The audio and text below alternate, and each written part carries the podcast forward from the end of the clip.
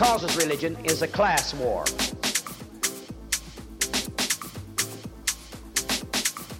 If there were no rich, no poor, if everyone were equal, religion would be soon to disappear. The thing that causes religion is a class, class, class, class.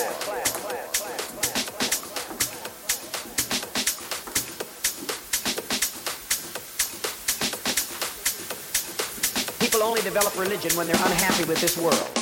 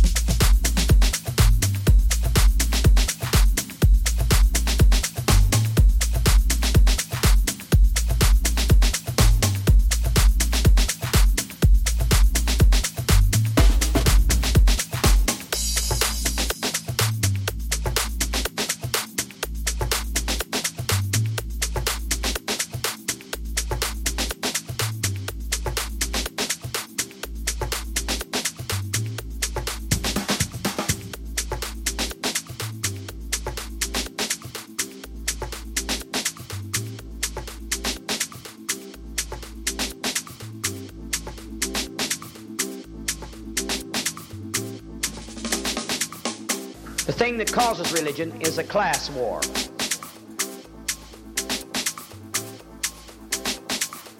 If there were no rich, no poor, if everyone were equal, religion would be soon to disappear. The thing that causes religion is a class,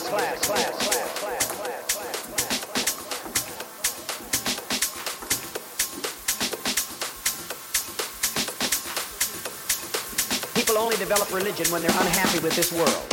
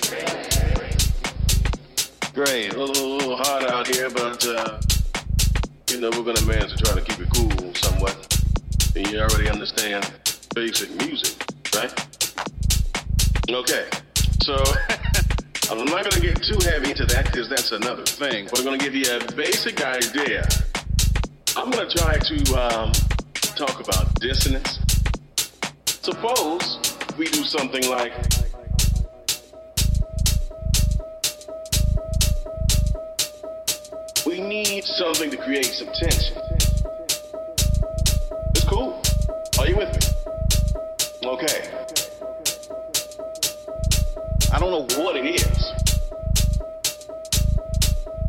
It sounds good to me.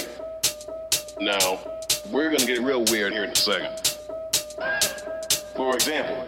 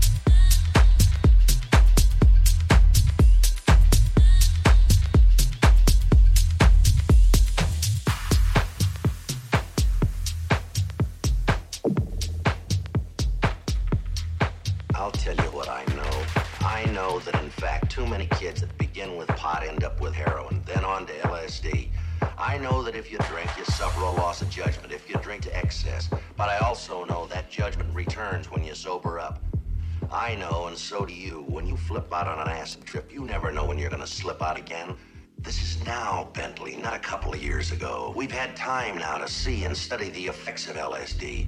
People who haven't had a dose in weeks sail out on another trip. They never know when.